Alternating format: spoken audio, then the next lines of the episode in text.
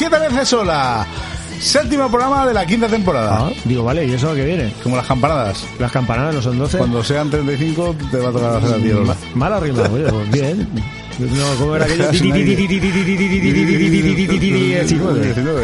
Bienvenidos al séptimo programa, como ya hemos dicho, Sí, señores. de sí, la quinta temporada de Hacer Vida al Podcast, tu podcast favorito, tu podcast de cabecera, el El mejor, que más os gusta. el mejor podcast, como decía Mónica Marzo, ¿no?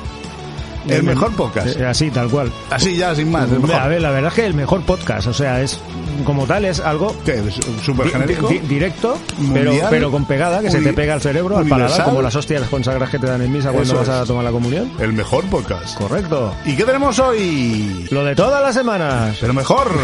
Siempre, siempre tenemos, mejor. Siempre hay que eh, mirar para arriba, siempre hay que mirar para adelante, siempre hay que mirar como los caballos. No hay que mirar a los lados, si no te quedas estancado. en la música, en la música tenemos un clásico, una petición, luego diremos de quién enseguida. Ah, Luego, amigo, por amigo. tu parte, tenemos música del mundo, de nuevo en África. Correcto, sigo con lo de la semana pasada. ¿Cómo te mola África, eh? Sí, bastante. Bueno, y el caso es que conozco, solo conozco Marruecos. Ya verás, ya verás tu grupo de ¿Qué, fans. qué- qué hostia te van Qué a hostia te van a dar? dar. Verás las quejas como van. Las noticias de fans. actualidad que vienen muy, muy, muy, muy locales. Sí, sí, sí, sí, sí. Vamos sí, a tener sí, aquí a los dos representantes sindicales, Sindicales. Bueno, dos de, dos- dos de los tres sindicatos que actúan en los, Pillington. los máximos representantes sindicales de. Pilkington van a estar aquí contando, bueno, van a estar aquí. Nos han hecho llegar una nota de audio amablemente que vamos a poner explicando un poco cómo está la movida. Sí. Porque como nosotros somos muy lerdos y muy torpes en tema local, preferimos que lo cuenten los primeros protagonistas Efectivamente, de primera mano. Que nos lo van a saber a todos y a todas y bueno, va a ser- ver, una información eh, magnífica. Dentro de la información que ya tenemos claro que todos más o menos tenéis, pues bueno, un poquito más concienciadamente. Eso es una muy buena noticia. Otra vez, parece que todas las semanas va a ser lo mismo. Sí. Increíblemente. Además, una corrección que me hizo por Nintendo. Luego Que la también- vimos todos. La vimos todos. Contaremos un poquito qué. La noticia de la semana. Atención, volvemos a Faura. Faura es un filón, ¿eh? Mira, esa la había visto yo también. ¿eh? Otra, otra que me has jodido. de- Vale, bien, sí. Es- es Faura, Faura está on fire. Está en, Faura está on fire. Faura, Faura está en Faura siempre. Tremendo aquello. Faura forever. Que nos cuenta Hernández que tiene el agua del grifo de Faura. El agua del grifo de, de Faura. La publicidad lo style, un clasicazo y otro un poco mm, desconocido. Pues, pues este es el de tu barrio, tío. O sea, sí, correcto. es el que yo pienso que es. Se Es el que, así. es el que tú crees que es, sí, señor. Uh, entonces me han matado porque no, no tenía claro el. Bueno, luego entramos A ahí. ver, por lo menos eso pone en el toldo. Mm, el nombre, digo. Ah, pero no es la que yo pensaba. Vale, vale, luego hablamos. Ok, luego Eh, contamos. Píldora de ciencia. A ver, Abelino ha vuelto. con el momento. Es su momento, el momento lineal. A ver, ¿de qué va esto? A ver de qué va esto, porque a mí me deja un poco el momento lineal.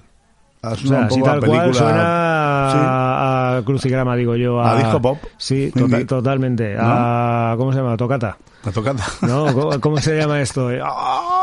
¡Ah! Las gráficas estas de las estadísticas. Eso la es, la entrevista de la semana. Adolfo Navarro, vecino nuestro de siempre. De toda la vida. Un maestro en el concept art, lo que es lo mismo, dibujicos para televisión, para videojuegos, para radio, pedazo de ilustrador que luego nos contará un poco qué es todo esto, qué es su mundo, qué se mueve por ahí.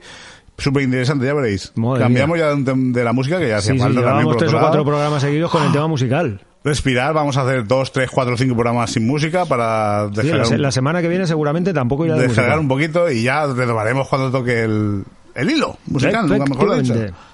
¿El sabías qué? Correcto. Algo relacionado con China, videojuegos, mujeres, muy a colación. Sí, esto eh, puede que me caiga un buen capón. Aparte del club de fans, puede que me encuentre con otro club de fans. club de Esto fans. es- es- sí, pues, de Vodafone.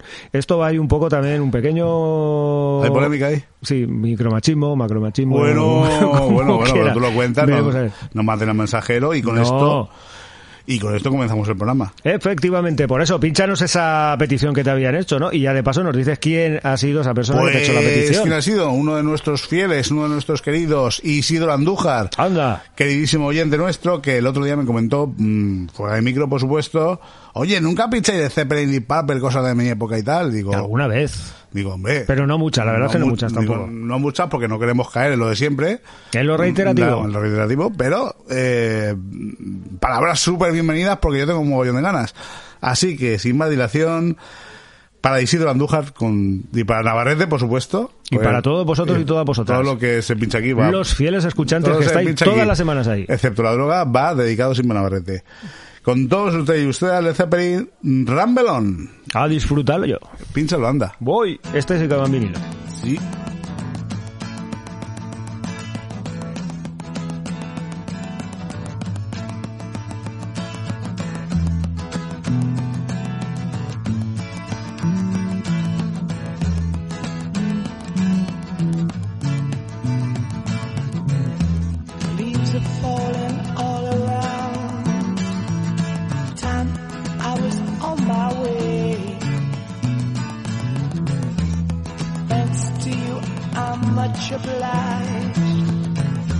It's such a pleasant day, But now it's time for me to go.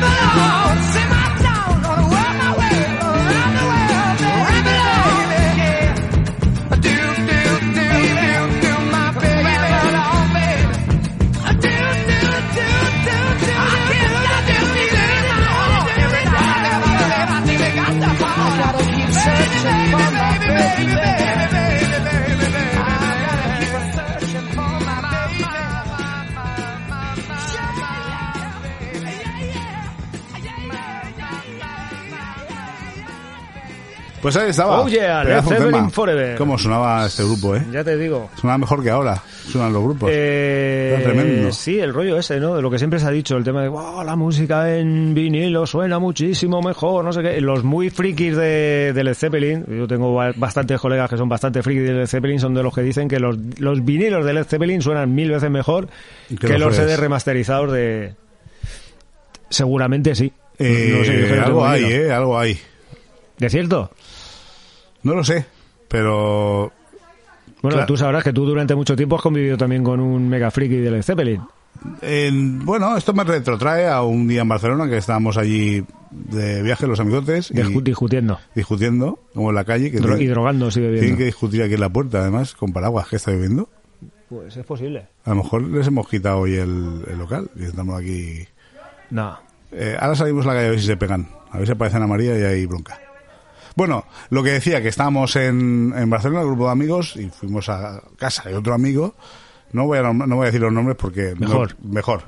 Y pinchó el The Songs Remain, Remain the Same de la canción de Led Zeppelin en vinilo y nos quedamos todos flipados diciendo, ¿cómo puede sonar esto tan bien? O sea, era tremendo. Tío, medios de grabación. Pero más que el vinilo, yo creo que es la producción que tiene, ya bien sea en CD o en vinilo, que suena para ser del 72, creo que es.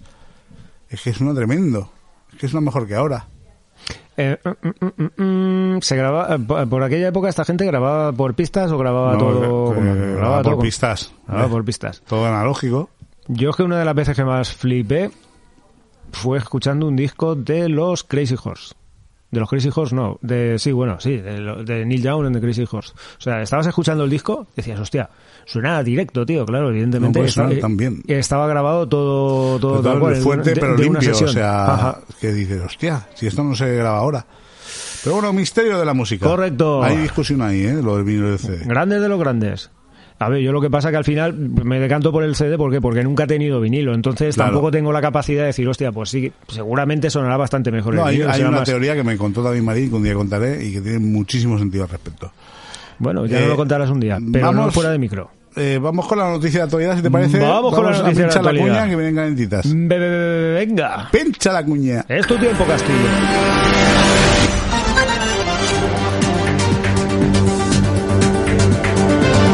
En Acero y Vida es el momento de la actualidad. Es el tiempo de las noticias.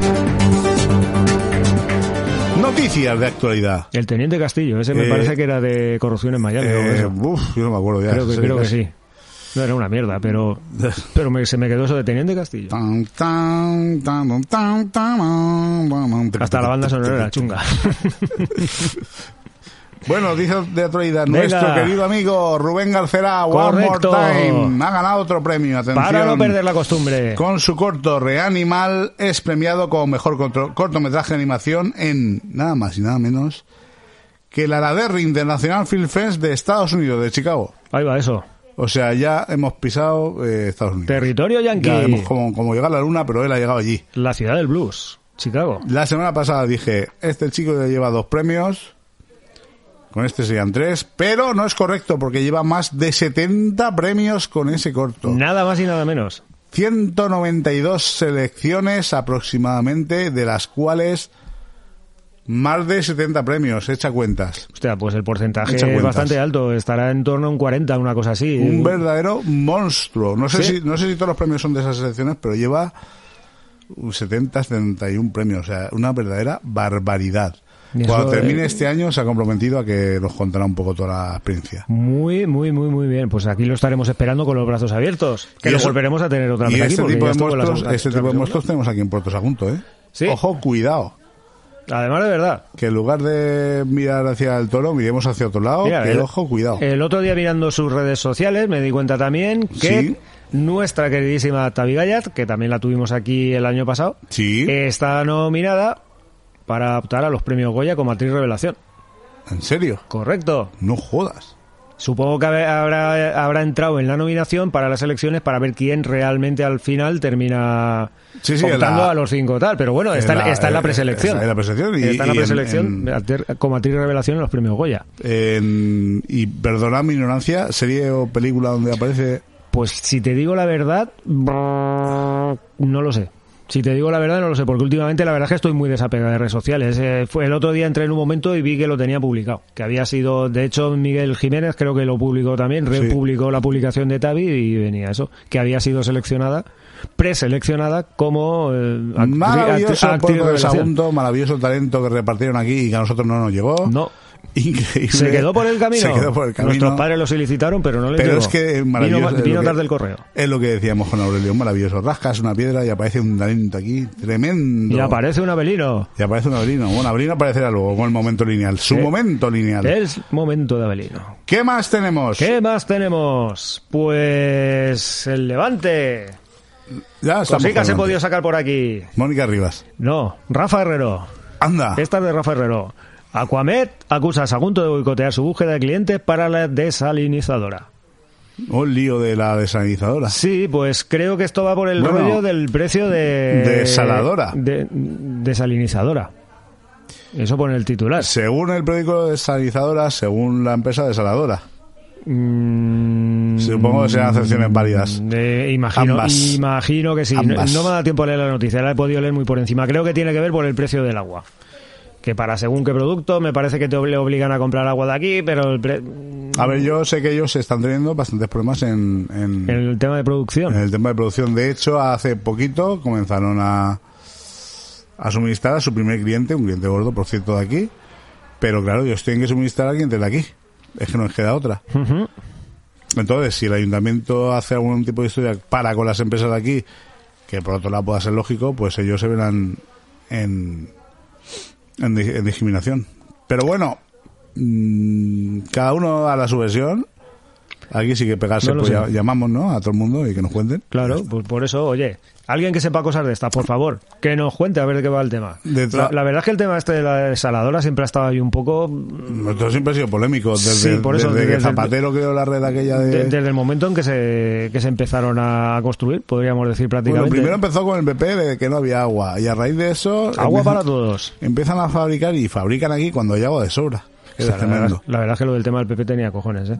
Sí, sí, bueno, era para verlo. Cuando hacían, organizaban autobuses y paellas gigantes Valencia, para... bols, agua, bols para ella. Pero bueno, luego Zapatero también se lució. O sea, quiero decirte, aquí han ido pasando todos y de la manera. Se lució con todo el equipo. ¿Qué más tenemos?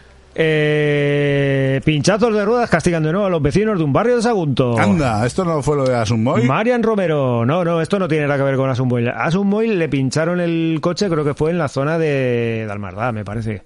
La verdad. Sí, señor, no, no, esto no tiene nada que ver con Almardá. Esto es la zona del Sagunto. barrio de los juzgados de Sagunto. Sí, sí, está Pues se ve que llevan dos, tres semanas que alguien es bastante... Se ve que se aburre y entreteniéndose por él, pues pinchando ruedas ver, una foto. Es que no, Sí, quitando un clavo directamente, Un con clavo. unas tenazas y quitando un clavo. Pero claro, lo poco que he podido leer, ha, ha hablado una señora que dice que eh, tanto a ella como a su señor marido, en cosa de un par de semanas, una cosa así, dice que llevan ya 11 veces. Pues Que vamos, que te tiene que hacer una gracia que te cagas. Y Vaya cada vez que gracia. tienes que gastarte los boniatos en arreglar el... pues Bueno, si puedes arreglar el pinchazo, un tira que te va. Pero como te toque cambiar el neumático entero, no, me normalmente lo, si es un clavo se puede arreglar fácilmente. Pero es un coñazo. pues bastante Coñazo. grande. Sobre todo imagínate que te tienes que ir a currar alguna movida de estas, tienes con prisa, llegas y el coche en el Está suelo. Félix on fire. Sí, Pero on fire. ya te digo. Si no se ha jubilado ya. Madre mía. No, Félix lo que pasa que no sé si tendrá mucho trabajo aquí en Sagunto. Esto cada, cada, cada X tiempo, oye, Sale, salta. eh, pasa algo con los coches, o los queman, o los tal, eh, tremendo. Sí, quemar coches hace tiempo que no queman ninguno. Mm, Por suerte, pero una temporada hace unos años que tela. Ya te digo, ¿Qué más? las playas que hacía unas, unas cuantas semanas que no las teníamos por ¡Oh, aquí. La guerra de las playas. Los vecinos de Almardar reclaman la mediación de la cabeza de delegación de gobierno.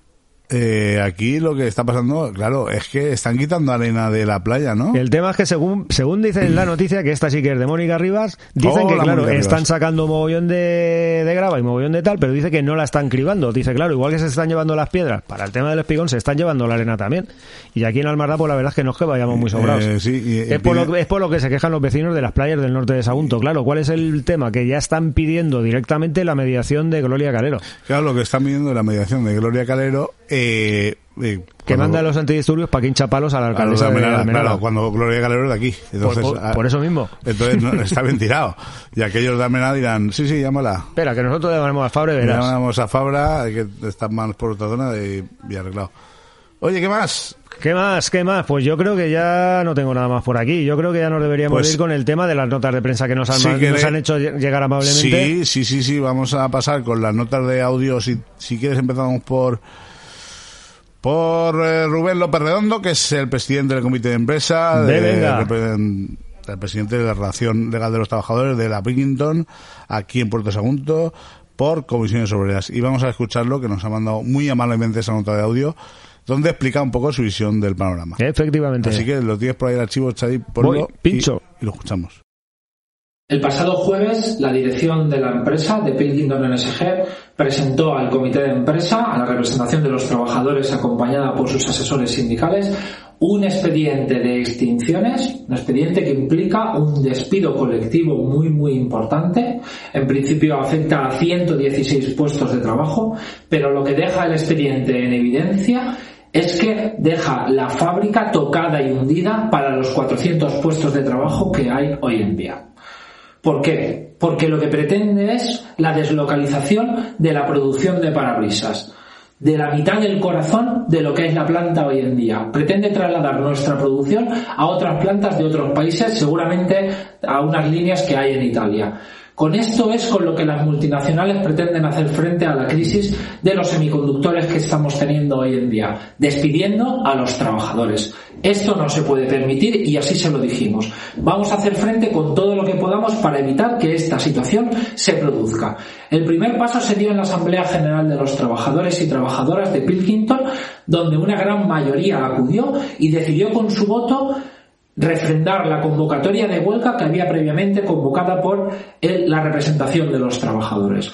Una huelga avalada por el 92,5 de los votos de todas las personas que fueron a las asambleas. Es un dato muy, muy importante y muy contundente que tiene que llegar a la dirección de esta multinacional. La huelga empezará el próximo lunes día 8 a las 10 de la mañana. En principio, las dos primeras semanas será de 4 horas por turno y a partir de ese momento se convierte en una huelga indefinida. Recordemos, en nuestra planta se trabaja tres turnos, con lo cual ya en la primera semana y en la segunda semana tan solo se va a producir durante 12 horas diarias. Además, es muy importante decir también, por parte de la representación de los trabajadores, estamos haciendo todo lo que podemos reuniéndonos con aquellas administraciones que entendemos que pueden poner freno a esta situación y ayudar a que los trabajadores podamos tener un futuro. No solamente los de Pilkington, los de cualquier empresa de cualquier industria en este momento. Recordemos que la crisis del COVID y la crisis de los semiconductores no solamente afecta a los componentes de automoción, como es nuestro caso, o a los fabricantes de automóviles, está empezando a afectar a toda la industria. Y esta deslocalizaciones no se puede permitir.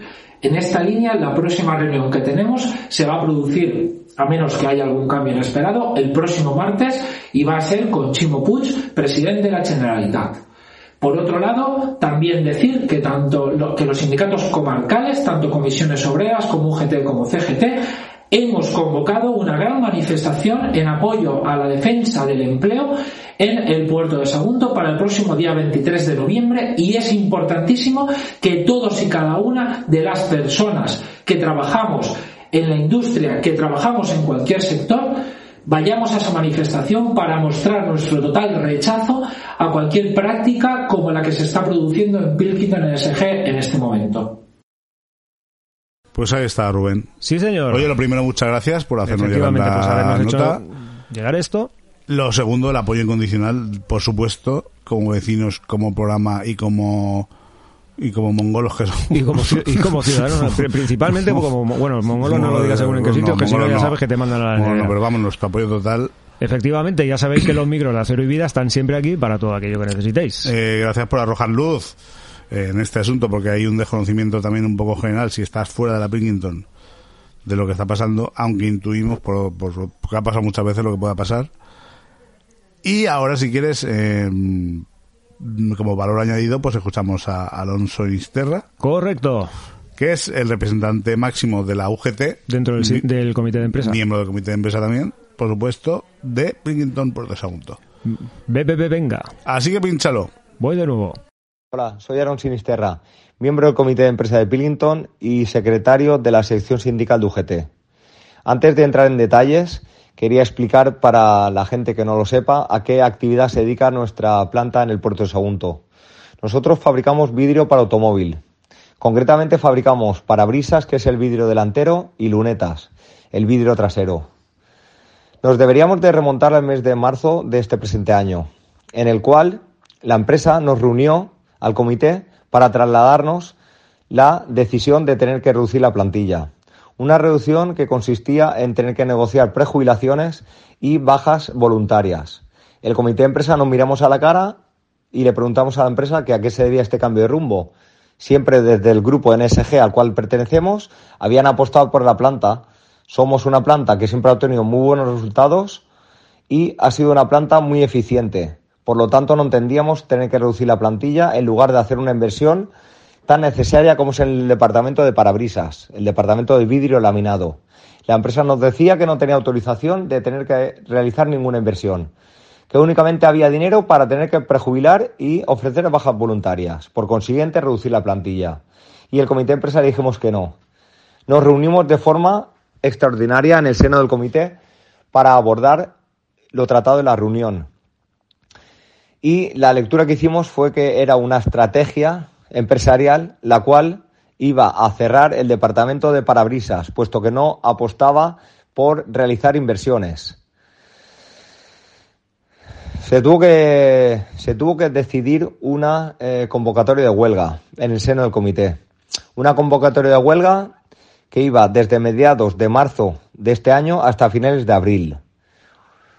Se sucedieron dos días de huelga indefinidas, dos días en el cual no se produjo. Nos trasladamos a la Dirección General de Trabajo para ver si junto con ella se podía buscar soluciones a la problemática y al conflicto que había.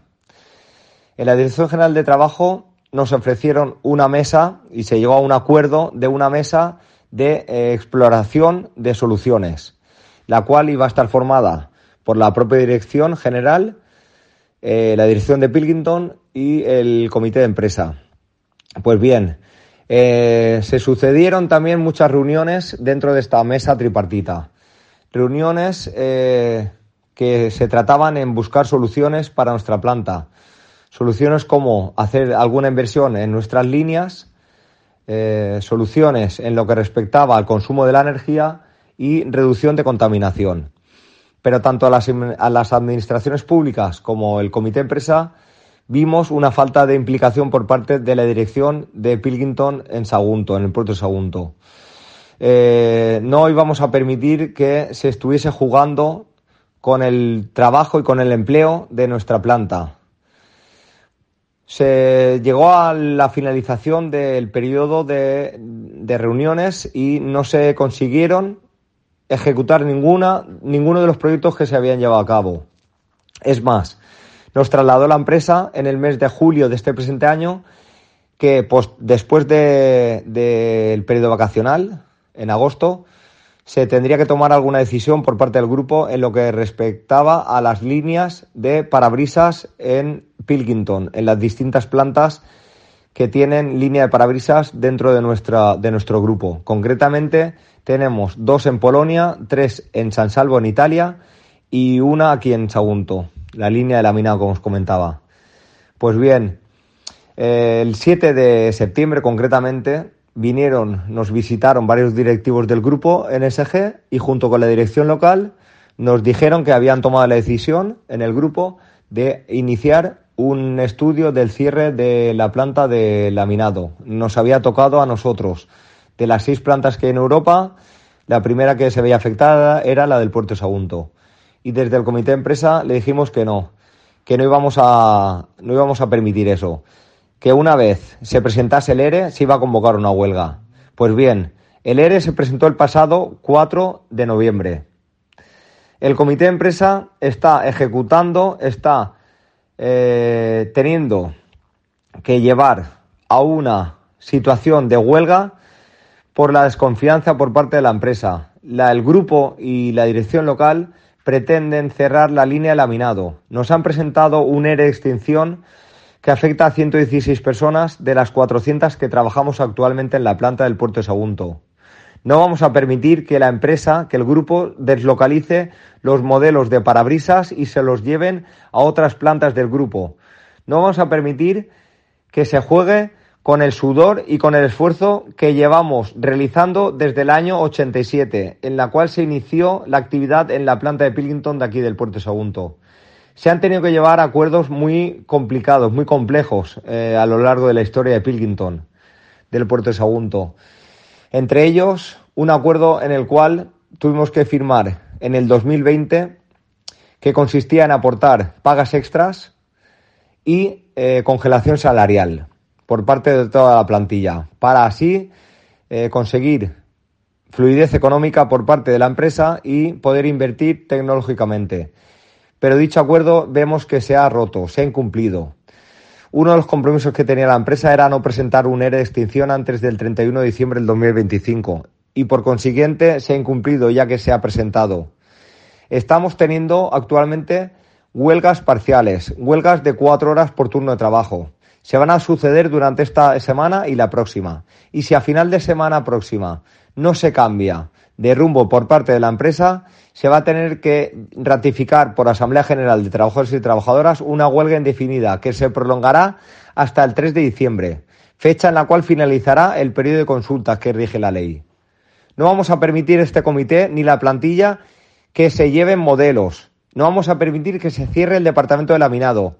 Estamos teniendo continuamente luchas y concentraciones en la planta para demostrarle a la empresa que esta planta está en pie, está en lucha. Es una planta eficiente. Tenemos números por parte del grupo, lo cual nos indica. Por lo tanto, no vamos a consentir que se cierre el departamento de laminado. Estamos exponiendo allá donde vamos el argumento que nos ha dicho la empresa y nos ha mostrado también con documentación y con números. La planta del puerto de Sagunto es muy eficiente y con el cierre de laminado, que aporta un valor añadido muy grande económicamente a, la, a la empresa, se podría se pondría en peligro el resto de departamentos. Por lo tanto, vemos que esto va a ser un cierre escalonado. Primero le tocaría al departamento de parabrisas y posteriormente al resto de departamentos. Y no estamos por la labor de consentirlo. Estamos en lucha. Por lo tanto, queremos eh, dar difusión a la situación de conflicto en la cual nos encontramos y queremos que se impliquen todo el mundo. Eh, próximamente vamos a tener una manifestación en el puerto de Sagunto.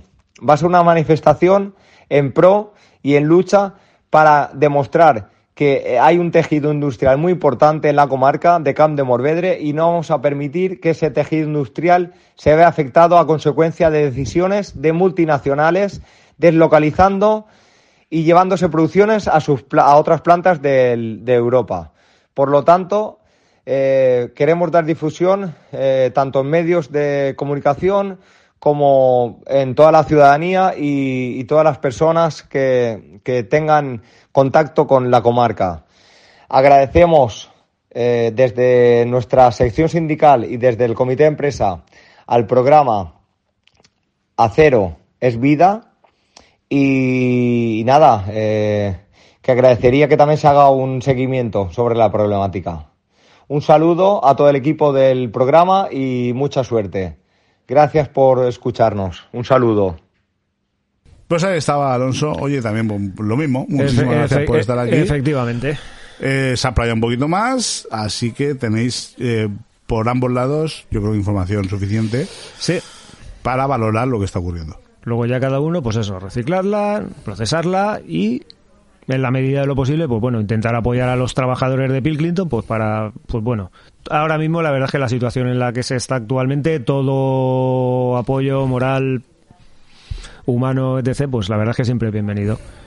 De momento parece que no hay ningún tipo de acuerdo, que esto va a caer irremediablemente en huelga. Además, una huelga larga. Bueno, de hecho esta semana ya llevan, ya llevan varios paros. Sí, sí, no, pero esto va a caer en huelga larga, ¿eh? Por lo que parece. Tiene pinta de que sí, tiene pinta de que sí. Veremos en qué, veremos, perdona, en qué acaba todo esto. Bueno, pues... Esperemos que en buen puerto, y nunca mejor dicho.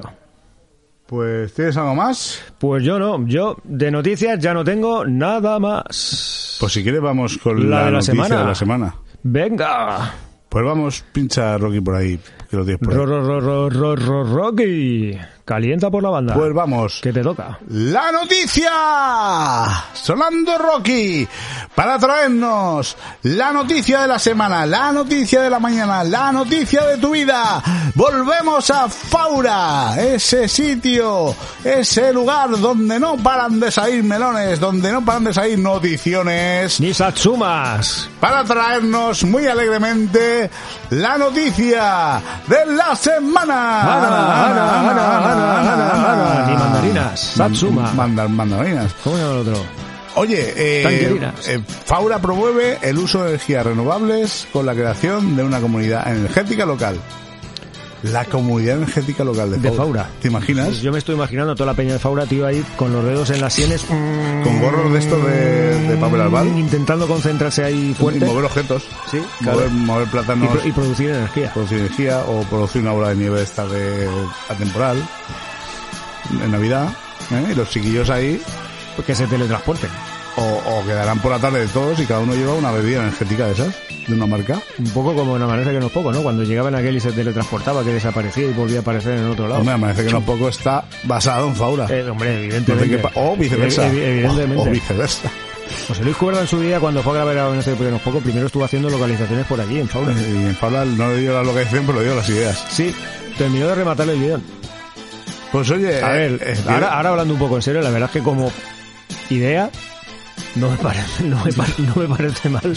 Lo que pasa es que, claro, Sí, claro, es que lees los titulares siempre, las ideas que tienen, hay gente que ve alguien en un despachito allí, oculto, un chino trabajando algo, ya te digo, que diga, oye, ideas bizarras. Y, y llegan allí y empiezan, eh, pues mira, va- hoy vamos a platanicos en el recreo para concienciar a los para chavales de- concienciar a la peña. del Mira, de La y mientras estamos con el rollo del volcán de La Palma, nos estamos jodiendo el plátano, nos concienciamos y producimos energía. Exacto. Y luego llega Navidad, pues vamos a hacer una bola de nieve transparente. Que, que ¿Cómo se come eso? Pues vamos a ser pioneros, ¿no? Eso es verdad. Efectivamente, una bola transparente y para que los chiquillos teletransporte. dejen sus regalos no sé qué, porque oye, está bien traído porque es barato, por lo menos de hacer.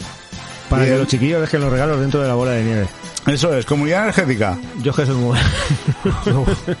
Como, no, y me estoy imaginando... Nada, déjalo, da igual. bueno, sí, bueno, Dejemos la escatología Lo que para hay que averiguar es qué tipo de drogas consumen allí Bueno, sí, sábado por la mañana, café, para traerlas para aquí.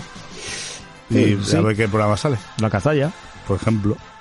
Oye, Arlandis, cuéntanos. la. ¿De quiénes son estas brillantes ideas? ¿No estarás tú metido en el ajo? Ah, no, No. que tú eres de cuarte. No, yo creo que no. Ideas más, Yo creo que no, yo creo que no. ideas más Están contraponiendo ideas, Sí, señor. contraprestaciones. Pues oye, habrá que averiguar quién es el artífice de estas ideas. Y esto fue la noticia de la semana. ¿Vale? La semana que viene, pues la más- semana que viene más noticias de la semana y más. Más Faura. Más, de- más Faura. Más Faura, porque llevan ya unas cuantas semanas, ¿eh? Si tenemos que hacer una sección de Faura Sí, directamente. oye, este paso, ya Noticia de, de Faura se va a llamar la sección, dentro de poco. Ya te dic. Oye, En Valencia. pues vamos con la publicidad viejuna. Sí, señor. La publicidad style. El tuyo me lo sé. Eh, y ahora me cuentas que me ha dejado intríngulis. Y, Vamos a y- y el, pincharlo. y el mío me, lo- me lo sé, pero poco. Vamos a pinchar y veréis cómo lo sabéis. Madre mía. Can I play with madness? Llega el viernes noche y te apetece salir, te apetece rockear duro con los colegas, tomar unas birras, echar un futbolín, echar una tragaperras, echar unos cigars y estar con la tropa más rockera de Puerto de Sagunto. Tu sitio es Paz Anaconda, el verdadero sitio rockero de Puerto de Sagunto, el garito donde puedes escuchar a tus grupos favoritos como los Iron Maiden o los ACDC. Paz Anaconda, que no te tomen el pelo con música chunga. Ven a tu sitio en donde el rock toma presencia. Paz Anaconda, en Avenida 9 de Octubre, en plena Alameda. Tómate tu cerveza especial. Atención, también tenemos Boldam. Ya sabes, que no muera el rock and roll. Paz Anaconda.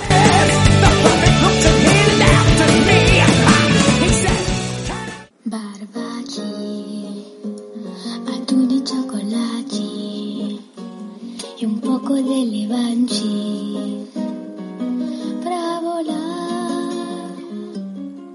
Pescadería Rivera.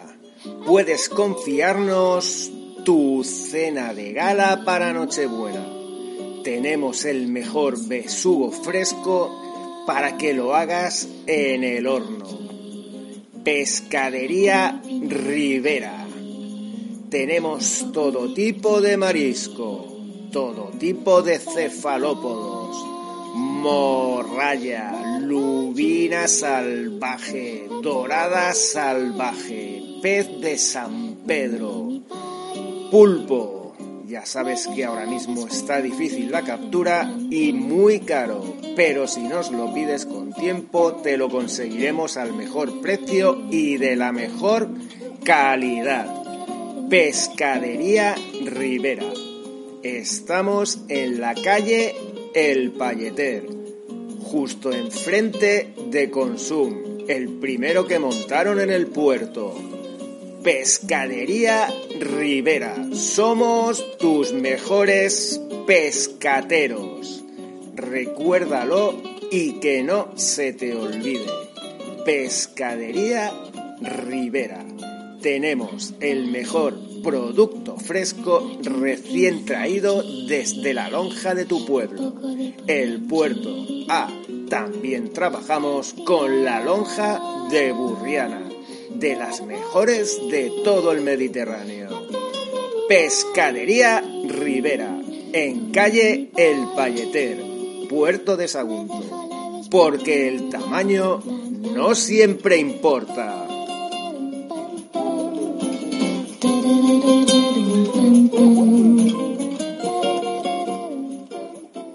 Anaconda. Madre Anaconda. mía, cuántos futbolines y cuántos iba a decir la barbaridad. Y cuántas Yo- cervezas. Yo y- la verdad es que no he sido nunca muy habitual de la anaconda. Sí que he ido alguna vez, evidentemente, porque al final pillaba un poco ahí a caballo en la época aquella en la que el Mediterráneo se fue a la parte nueva. Yo De vez en cuando ibas 28, a- pillaba en medio, entonces por de vez en cuando caías por ahí. A temporadillas, a temporadillas.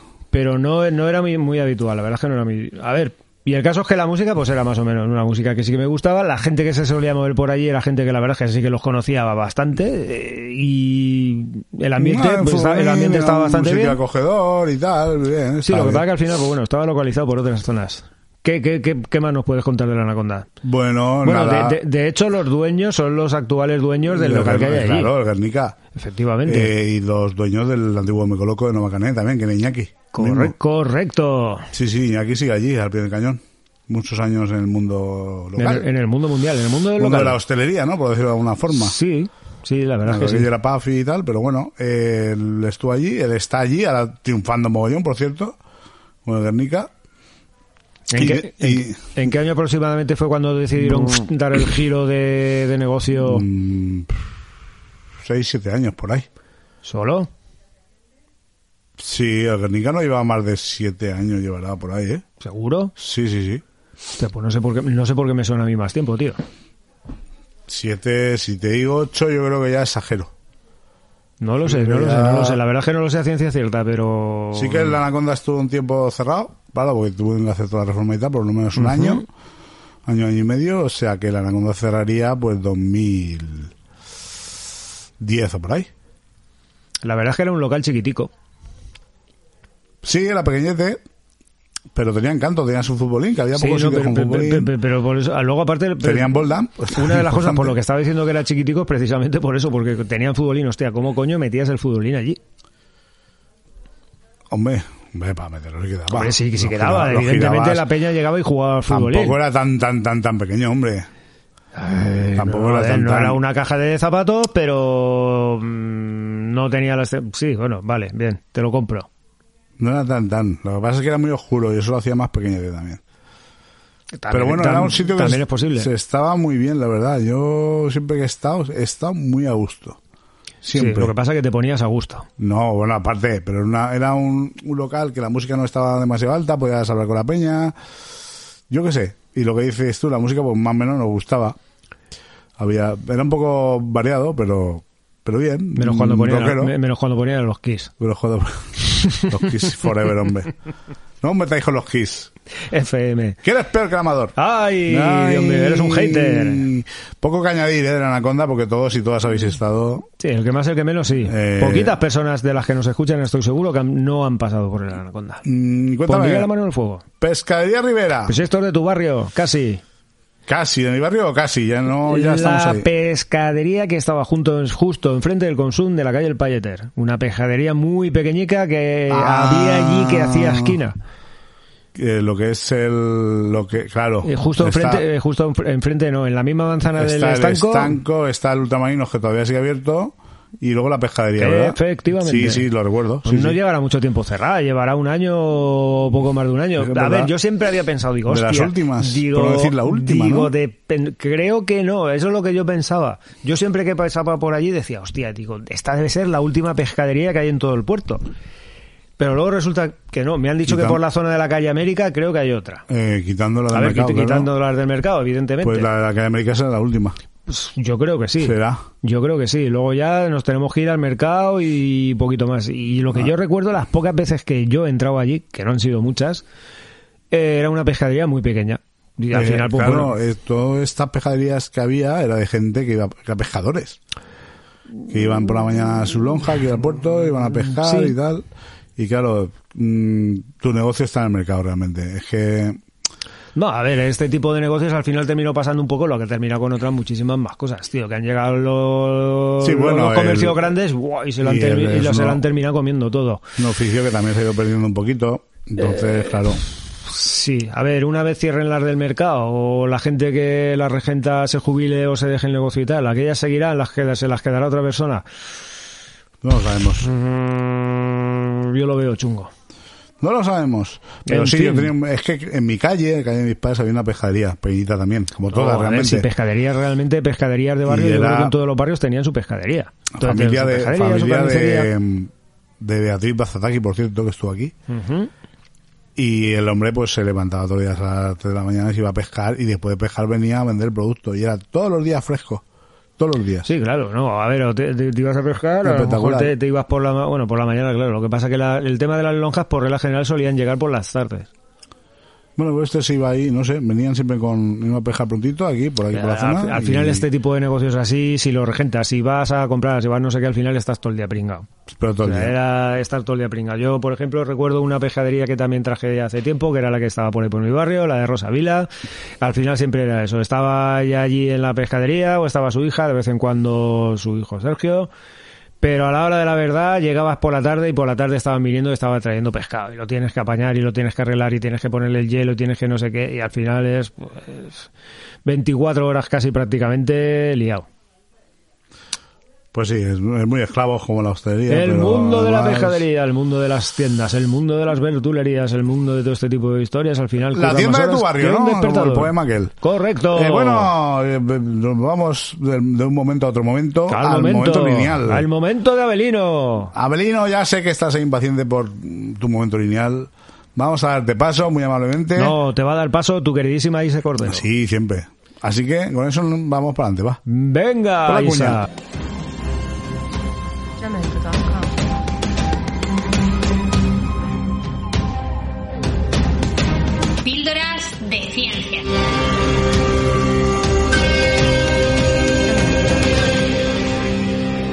Espacio ofrecido por Sapiencia. Hola, estimados amantes de la ciencia. Aquí estamos una semana más con otra píldora. En esta ocasión os acompañaré yo, me llamo Abelino Vicente y soy investigador Ramón y Cajal en el Instituto de Física Corpuscular y profesor en la Facultad de Física de la Universidad de Valencia. Os voy a hablar hoy sobre un tema muy básico pero muy importante en física. Os voy a hablar sobre el momento lineal.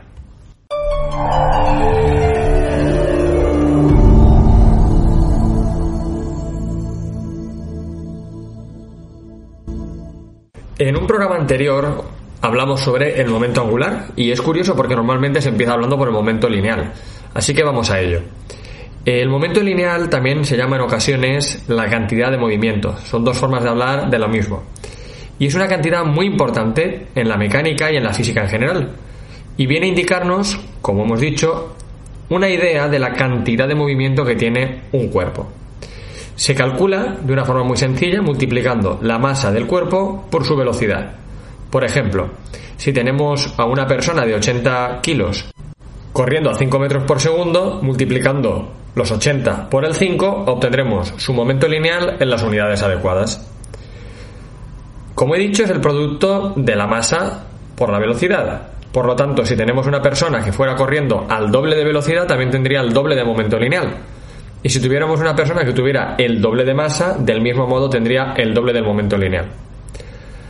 Del mismo modo, si tenemos una persona con la mitad de masa, pero el doble de velocidad, su momento lineal sería el mismo. Por ejemplo, una persona de 40 kilos corriendo a 10 metros por segundo, además de ir a toda pastilla, tendría el mismo momento lineal que una de 80 kilos a 5 metros por segundo.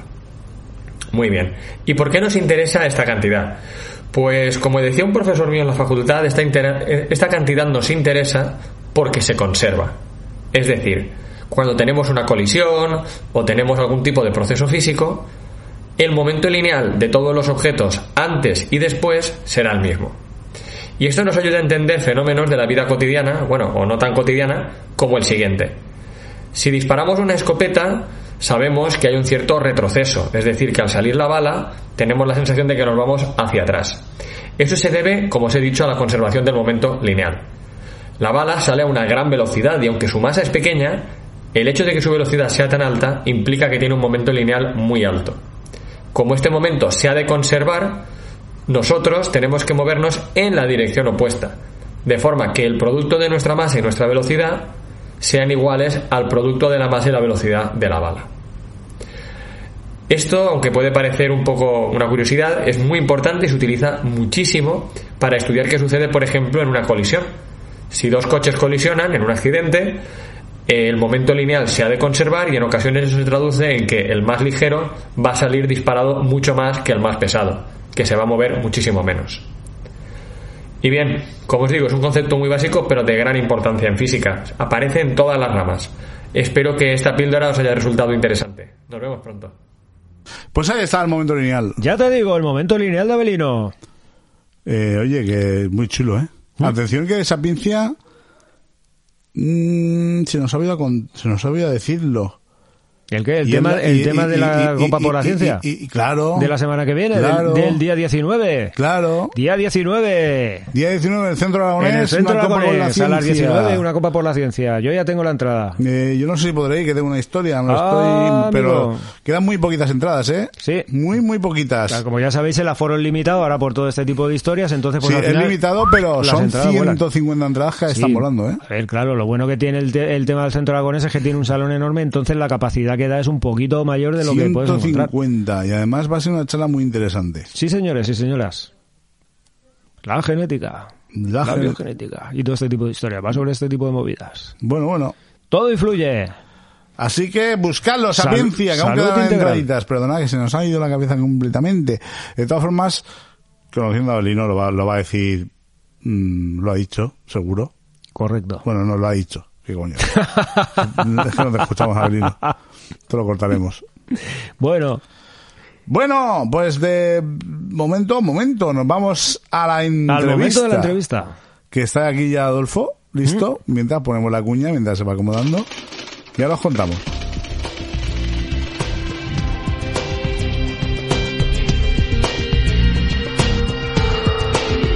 La entrevista de la semana. Pues ya estamos aquí en el cuarto de las entrevistas. Correcto. Esta semana ha anunciado de nuevo a bombo y platillo. Algún día nos lo anunciaremos y será sorpresa. Sí. Hay que pensar. Nos no, sorprenderá hasta nosotros Eso mismos. Que no será difícil. Tenemos a Adolfo Navarro, bienvenido Adolfo. Buenas. Vecino y sin embargo maestro de lo suyo Eh, Eso, maestro y artista. y artista. Pero bueno, antes de, antes de entrar ahí, vamos con la primera pregunta, la pregunta más difícil. ¿Quién es Adolfo Navarro? ¿Quién es Adolfo Navarro? Sin entrar en el tema que nos atañe, En el que tema más o curro. menos es el concept art este, mm, cuéntanos quién es Adolfo Navarro. En tercera persona, que da como cosa, como si estuvieras loco. persona. ¿Quién es Adolfo Navarro? Sí, a ver, es todo un poco siempre lo mismo. ¿eh? Como, ¿Quién como hemos dicho alguna vez, yo creo que planteamos mal la pregunta. Contarnos un poco Vuestra vida. cómo os definiríais, Sí. quién sois vosotros, para la gente que no te conoce. Y Además que sepáis, querida audiencia, que Adolfo ha traído cerveza. Correcto. Eh, Para un día que vamos nosotros a comprar. Que justo es el único día que nosotros habíamos traído, pero para que toméis ejemplo. Si sale mala entrevista, he traído cerveza, al menos. Han habido cosas de peores. Algo mucho peores. ¿Que quién soy? A ver, yo era un chaval aficionado a los juegos de mesa y videojuegos y demás, como muchos frikis que me crié aquí en el puerto. Y después de dar palos por ahí, al final me di cuenta de que podía currar de lo mío, me fui fuera de aquí del Pero, puerto espera, y he vuelto. mm, Ahí no entramos Eh, todavía. Vale, vale. Tú eres de aquí del puerto. Sí. Eh, de toda la vida. Sí. Barrio, colegio, de, luego por dónde sales, con quién te pegas. Ah, con localizaste ese punto, vale, vale, vale. A ver, yo ¿Qué estuve tal te lleva con tus padres? Cosas de estas.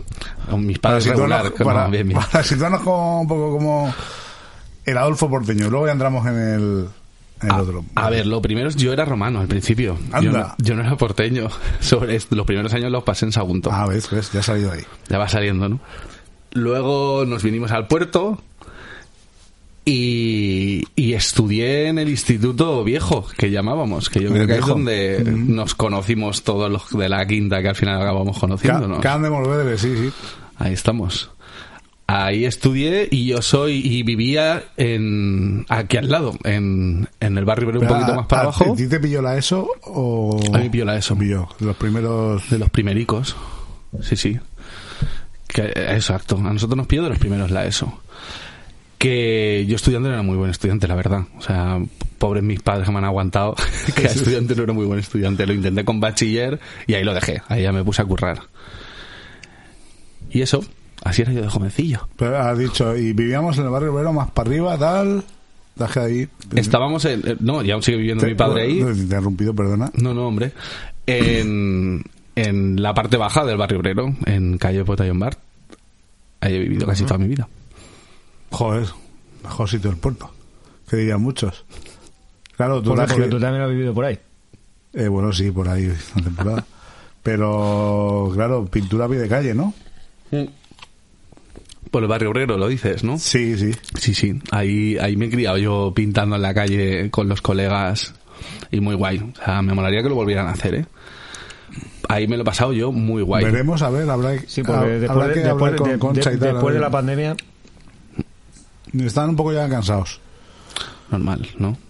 Porque al final es lo mismo, se quedan tres, y pero bueno, les pincharemos, a ver. El gusanillo siempre, siempre tira. Es un evento muy chulo y no, o sea, yo creo que se pueden, me- o sea, tomar las medidas por la pandemia y toda la historia sin problema. O sea, no, no soy yo organizador de eventos, pero no es uno Sí, de los sí, eventos sí, conflictivos. volado, ¿cómo no van a hacer? Hombre, por favor.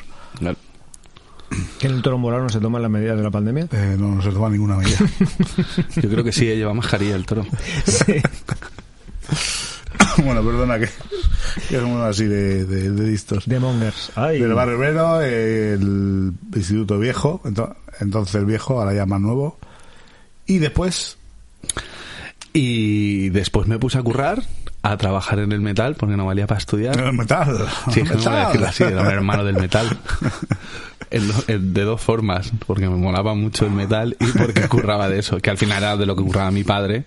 Y me puse a currar varios años, lo menos cinco o seis, de soldador, tubero industrial, hasta que me di cuenta que no era lo mío. O sea, mucho curro, sí que había curro, y bueno, si te Pero mola... claro, por, por lo que nos estás diciendo, perdón Adolfo, o sea, extraoficialmente, aparte de los estudios, estabas echando una mano en algún taller, alguna movida de estas, porque no, por- a ver, tú por aprendices no pasaste.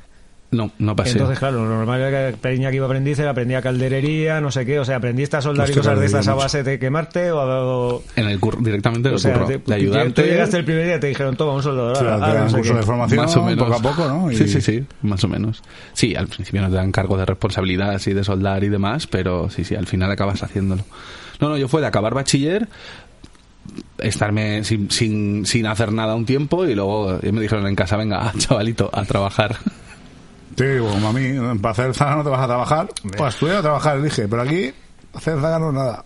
Que sí, que ahora con, que ya te digo, yo con perspectiva lo, lo recuerdo como duro y tal, pero con perspectiva menos mal que tuve esos años de currar para, al final te das cuenta un poco de lo que es. Hombre, luego, claro, luego eh, también te cotizas, das no sé qué y... Te empiezan a entrar pelas, Claro. tus colegas pantiosos y tú pues tienes dinero.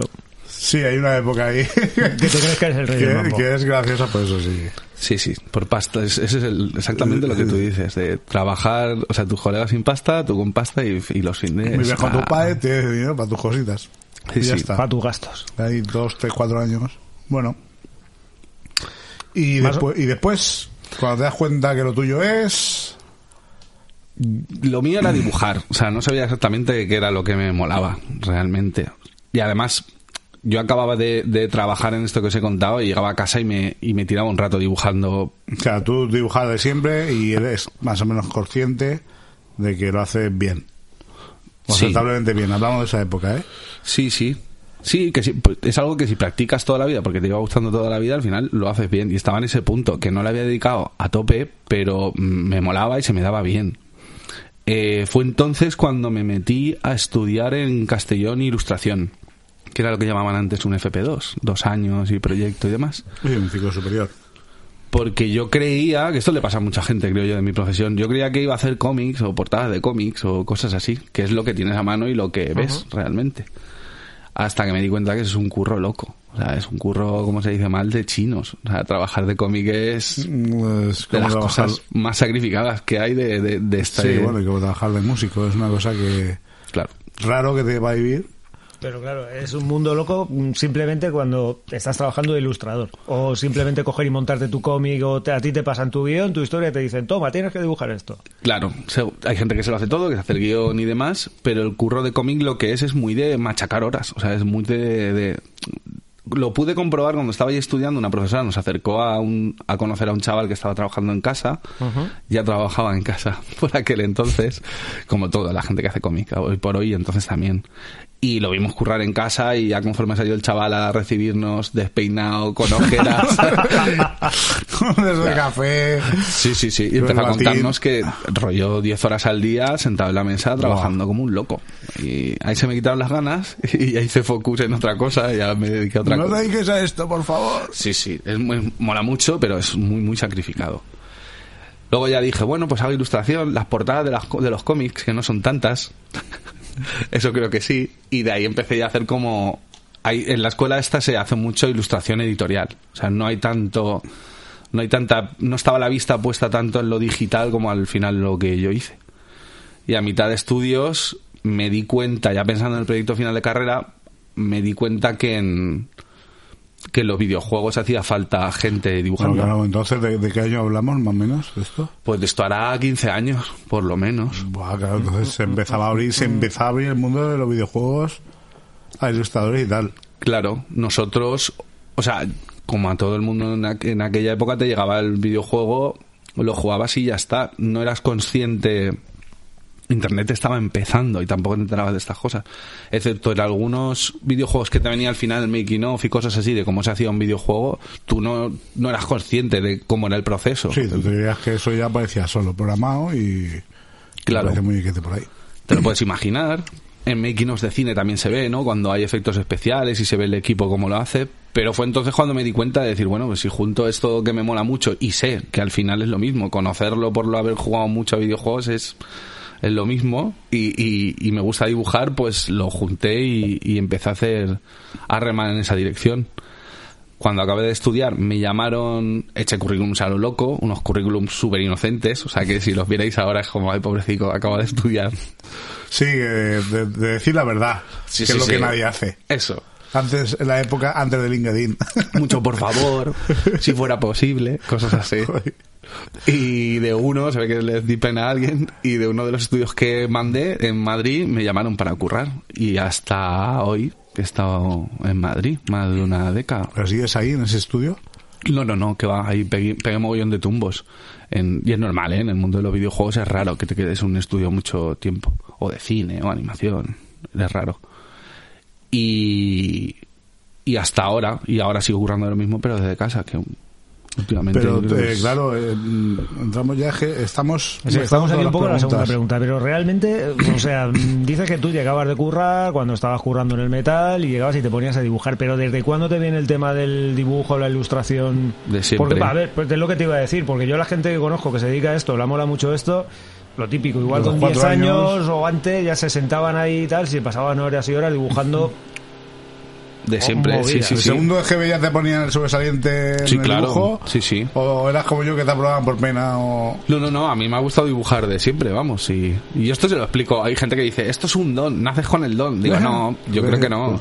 Yo. Yo creo que es, o sea, yo le digo a la gente, cuando tú estabas fuera jugando a fútbol, yo estaba en casa Estaba en dibujando. casa dibujando. No, no tiene más, ya va a ser Sí, sí, claro. Y el fútbol te has, quedado- te has comido los mocos.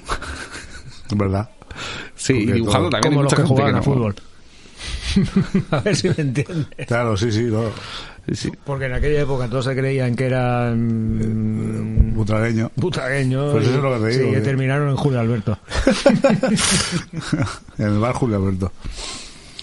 Pues sí. Y eso, y eso también pasaba. O sea, a mí una de las cosas que yo no me creía que esto era un trabajo. O sea, igual que ahora que dices el fútbol, que la gente jugaba fútbol por, Porque, por jugar. porque te gustaba. porque te gustaba y En algunos casos quizás sí, pero no lo tomabas como un trabajo, o sea, creías que es un hobby y ya está.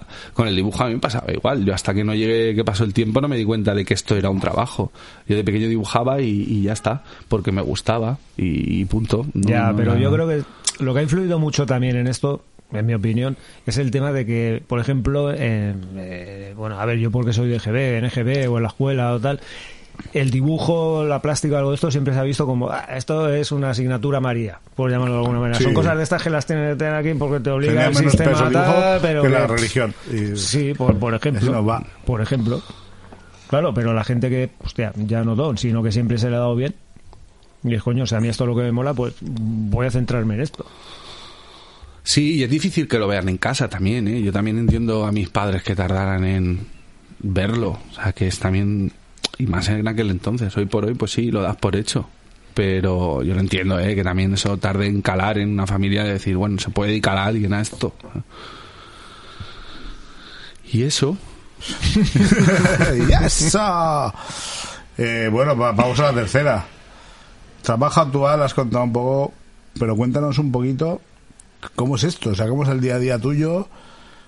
Eh, tú te dedicas al tema de videojuegos sobre todo, pero también a hacer cine, publicidad, libros y lo que te echen, ¿no? Sí, he hecho sobre todo lo que más, videojuegos, animación y juegos de mesa. No, cine me refiero a animación. de ci- Sí. vamos. Cine de acción de actores no, no he hecho. Pero animación sí. Estuve en Tadeo Jones, la última peli, el- mi último trabajo antes de este. Y, y juegos de mesa. Al final, pues las cosas que consumía de jovencico. O sea, no tiene más misterio. Sí, pero al final, o sea, ¿cómo es tu trabajo? ¿Es, es lo mismo hacer para videojuegos que para cine? O sea, a ti te dicen, quiero un personaje que mm, refleje tal. Y tú le haces, yo qué sé, bocetos y dices, este me mola. Sí, a ver, es, es lo mismo hasta cierto punto. En el proceso entra mucho el soporte, digamos. Quiero decir, si es para un juego de mesa, sabes que al final va a ser en cartón, va a ser Sí, en va a ser- un... Entonces, tu forma de trabajar en lo técnico, porque tiene bastante de técnico este curro, aunque no parezca, Me imagino. sí. no son dibujos porque se me han ocurrido, sino son dibujos que se puedan hacer en ese proyecto y que se puedan hacer, por desgracia, como con todo, pasa porque se puedan pagar en tiempo o dinero. Entonces, tu trabajo es coger un poco, entender el tipo de proyecto que se va a hacer, escuchar a quien lo piensa y tú también aportas un poco en cuanto a imaginación y diseñar pues es un personaje más oscuro, más tal, un vehículo de esta forma o el otro y ya desde el principio empiezas a pensar en cómo se va a hacer. Si es en 3D, lo tienes que hacer un poco con vistas, como si fuera un plano que calcan en 3D, por así decirlo. Es muy dibujo técnico, es una mezcla, o sea, es como nos imaginamos el dibujo técnico en planos. Al final el trabajo último que se hace un concept artist, en este caso se llama así en cine y en videojuegos, es eso, es hacer imágenes que luego se puedan llevar a 3D. En animación, yo en mi caso me dediqué sobre todo a escenarios y ahí sí que hay más guionistas, claro, es una peli, sí que está esa estructura de peli y sí que hablas con guionistas, directores y, y luego al final pues acabas pensando ya en la técnica, en lo que conlleva en ese caso más estudio de cámaras y, y demás. Pero sí, al fin y al cabo, resumiendo, muy resumido, yo hago los dibujos para plantear cómo se van a hacer distintas cosas dentro de eso, del cine. Claro, es el dibujote, el muñecote en un papel, digamos. Y esto no mola, ya trabajar. Eso es, sí. Luego ya lo pasa a 3D o lo... Y el esto nos mola son, o sea, hasta llegar al que el cliente, tu jefe, el guionista, quien sea, ¿no? Que, Sí, sí, que sí. estás trabajando, te dice esto nos mola, igual has hecho 20 dibujos que has tirado a la Sí, sí. basura. Oye, esto te comen un poco, tan esto. Cabrones. Sí, sí. No tenéis ni idea. Sí, sí. Y cosas así, ¿qué, qué es lo que más te gusta? ¿Videojuegos, cine, publi, juego de mesa? Yo creo que por orden, videojuegos, juegos de mesa y cine. Pero bueno, Pero un poco por gustos personales también, ¿no? claro, sí, sí, sí. Y a la hora de trabajar, bueno, que es que está relacionado también. Que te gusta más, que se te da mejor, yo creo que... Claro, y en este mundo, por ejemplo, nos estás hablando de eso, que es un mundo en el que hay muchas agencias, mu- mucha movilidad entre agencias. Entonces, eh, carta de trabajadores entre agencias, por ejemplo, me quiero referir, hostia, pues aquí tengo un chaval que se le da de puta madre eh, pintar castillos. Ir a ver tal, no sé qué. mm, Si existe ese movimiento, ¿no? Entre artistas y tal, sí. Más, más que entre artistas, entre agencias. Entre- o- Sí, en este caso llama- serían estudios. Si, te si me dedicara a la ilustración pura y dura, sí que serían tipo agencias. Y es un trabajo distinto, porque al final ilustración, tu trabajo es tal, tal cual lo acabas, es tal cual se ve en el producto final. El cambio en todo el resto de cosas que se contaron, en los juegos de mesa quizás sí, porque van en- pero pero en el resto no se ven tanto, entonces no puedes trabajar solo y no puedes trabajar como agencias, digamos, en ese caso. En este caso serían estudios, que son grupos de gente, y claro que existe ese rollo de conocidos. Hay una cosa, yo, yo lo llamo el enchufismo bien entendido.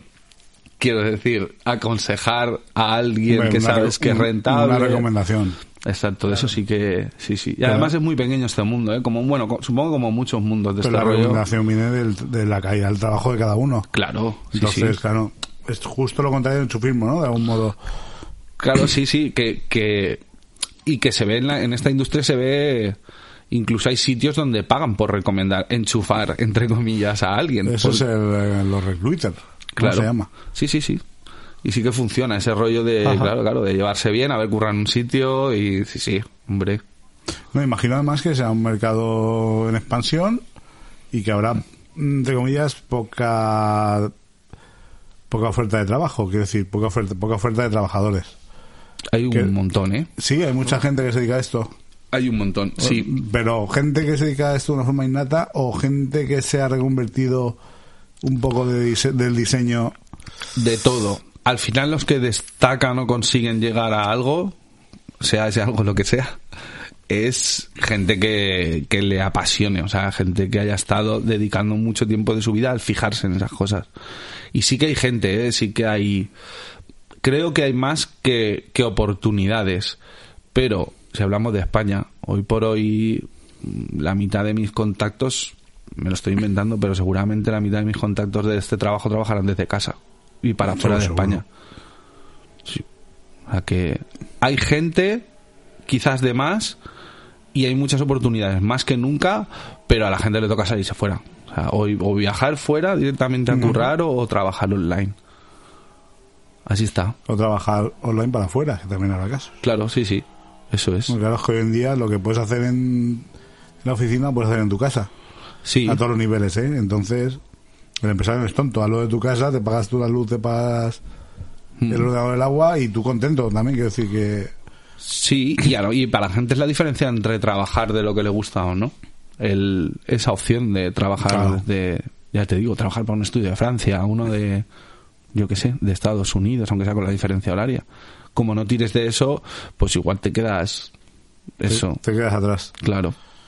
Y de las cositas que has hecho, ¿qué es lo más gordo que has hecho así? ¿O lo que más te ha gustado? Bueno, Esto- has comentado lo de Tadeo Jones, que fue una película muy, muy, muy promocionada. Sí, es la 3 que aún no ha salido.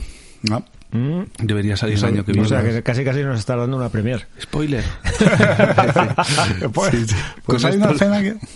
Con esto son muy serios, ¿eh? Con, con los proyectos así grandes, con las, Sí, lo sí, de nos contar nos cosas. Los NDA que llaman, que yo creo que significan no se lo digas a nadie, creo. con eso he currado en, en Tadeo Jones 3, es de lo gordo así conocido, que ha estado guay, lo que pasa que ha sido mi primera introducción al, al mundo de la animación y ha sido bastante a saco, o sea, debería repetir otra producción grande para decir si me acaba de gustar o no. Sí, te, te dieron poco tiempo y mucho trabajo, ¿no? Exacto. Orgulloso porque aprendí un huevo. Pero, pero bueno, eso es lo último que he hecho. Y así gordo en videojuegos, lo más gordo que he hecho ha sido los Castlevania que se hicieron en España. Ah, sí, sí. La, como los remakes de los antiguos. Eso es. De los, el dos de ellos, uno para la 3DS, que era la consola esta pequeñita de Nintendo. Sí, y en la Play 2 también había un remake de Castlevania, quiero recordar. Ah, claro, sí, sí, han habido, Sí, sí. han habido, y en la Xbox, en la... Me quedé en esa época, ya estoy muy viejo ya para esto. Sí, sí, han habido. Y bueno, ya se lo portaron a varios. Ahí estuve muy guay, ese juego me moló mucho. Y además era el primer proyecto grande de videojuegos que cogí. La gen- los compañeros eran la leche. Sea, nada No, coño, como- que luego lo juegas tú en tu casa Claro. o, o no, o acabas hasta los huevos y dices no quiero saber nada. Pero bueno, lo juegas y mola, ¿no? Decir, hostia, mira, mira cómo ha quedado esto, de puta madre. Claro, te pasa las dos cosas. Tienes el rollo de que te mola mucho Mola haberlo jugado, resultado. pero por otro lado lo has visto mil veces en el estudio. paso, paso. Está- estás un poco saturado, es decir. Sí, sí, sí. Sí, sí. Y eso pasa en general, ¿eh? Los videojuegos. Cuando te dedicas a esto, que sabes cómo están hechos, cuando te pones a jugar, pierdes un poco la gracieja de disfrutarlo Claro, sí. Como de la- de la- jugador. de la misma manera. De la misma manera. Quieras o no, siempre estás mirando, ah, mira cómo han hecho esto. Mm, esto no me gusta mucho. Lo otro será por esto. Menudos putos inútiles. Sí, pero bueno, eso pasa Claro. como con cualquier disciplina, la pintura y la música no lo disfrutas igual. Es más, el que no tiene idea de música yo creo que la disfruta más, por decir algo, ¿eh? Sí, sí, sí. Fíjate lo que te digo. Sí, sí, te fijas menos y te dejas más llevar, ¿no? Y ahora con qué estás, si se puede decir. Sí, ahora estoy con un juego de, de realidad virtual. Anda.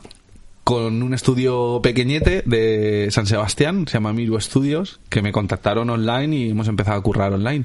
Dentro de dos semanas los conoceré por primera vez, después de seis meses. ¿Irás para allá? Más o menos. Miré para allá a verlos, sí, sí. Además, qué bonito San Sebastián. Menudo sitio. Qué bonito. Sí, sí, sí. Si no, si no estuviera en que me apetece estar en el puesto una temporada y volver a disfrutar de aquí, es el sitio perfecto para vivir en España, vamos. Es brutal. Más, caro, más caro, Claro, más sí. pero Eso sí, todo se paga. claro. y muy guay con esta gente. ¿eh? Pues eso, haciendo un juego de radio virtual que es lo mismo que los juegos normales, pero que cambian un montón de cosas. O sea, estamos... o sea, yo- que jugar con las gafas estas del Oculus o lo que sea. Claro, con esas son. Y Movidas, tío. Es una movida, sí, sí, conlleva unas cosas muy distintas, porque como igual que es muy distinto jugar, así que de la otra forma, pues hacerlos también conlleva sus cosillas. Y ahí estamos aprendiendo a saco, porque y además que no hay, o sea, estamos aprendiendo nosotros y todo el mundo que está haciendo juegos y cosas para realidad virtual, que no no existe nada Sí, sí, estamos empezando ahora, ¿eh? claro. Y a base de probar a pegarte golpes contra, Contra, la, distintos contra la pared. Con- contra la pared. un piso pequeño, no existe esto, por favor. y además literalmente es verdad, también te pegas contra la pared. Mamma mía. Qué movidas. Pues qué movida. Oye, Sí, tenemos no, que no, hacer es que todo este tipo de cosas se me escapan, tío, porque yo es que como... Flipas, siempre- ¿eh? Con la movida flipas. No, no, no, seguramente fliparé yo más, porque yo como me declaro un analfabeto tecnológico, Analógico te has quedado. pero totalmente. Total. Totalmente. Pues eso es probarlo, el día que quieras me lo traigo. ¿Pero Libros son tan- las Oculus estas? ¿Famosas? Eso yo no lo he visto, pero me han dicho que es una piña que no veas, un pepino. Muy guay. Sí, sí, sí. O sea, yo sí que he visto algún vídeo por ahí de gente que lleva este tipo de historias y pegarse hostias tal, porque llega un momento que te crees que te estás cayendo por el precipicio, Sí, por el no no. sé qué, tal. Esto estamos ahora empezando dentro de 40 años y llegamos, si la humanidad llega ahí, imagínate lo que habrá por ahí. Yo es que la tecnología va demasiado rápido. Va muy rápido, va muy para rápido, verdad. gusto. Demasiado rápido para mi gusto. Libros Mm. también. ¿Algún libro has hecho? He hecho poco de libros. He hecho porta- un juego de rol es un libro, sí, sí, ¿no? Porque está- Sí, bueno, es- Joder, sí. no deja de ser un libro. Sí. He hecho eso y libros, pero fue de rebote. Me pidió una ilustración un tío de una editorial pequeñita en América, pero poca cosa. Ya te digo, son más ilustración y yo lo he ido esquivando esa profesión, por así decirlo. Pregunta 4, pues. No, el, el tema del cómic, mm, ¿has trabajado algo? Muy ¿O has poco? hecho alguno en plan tiempo libre? Lo he intentado en el tiempo libre, pero nunca he acabado nada. Hostia, es que eso se puede alargar, vamos. Una, una eternidad. A ver, yo, recuerdo que fui fui mecenas de, de uno, consumo... Antes consumía muchísimo más, ahora consumo bastante menos, lo que pasa que a lo mejor yo me soy más selectivo. Aquí sí que es cierto que el, el proyecto... Me, y hostia, entre que lo diseñaban, lo terminaban, lo no sé qué, tal, la cosa ¿eh? se fue retrasando, se fue retrasando, se fue retrasando, al final salió con un año y pico de, de retraso. Claro, imagino que el curro tenía que ser increíble. Pero que, que- dilo, ¿quién era, quién era esto? Eh, Lezo.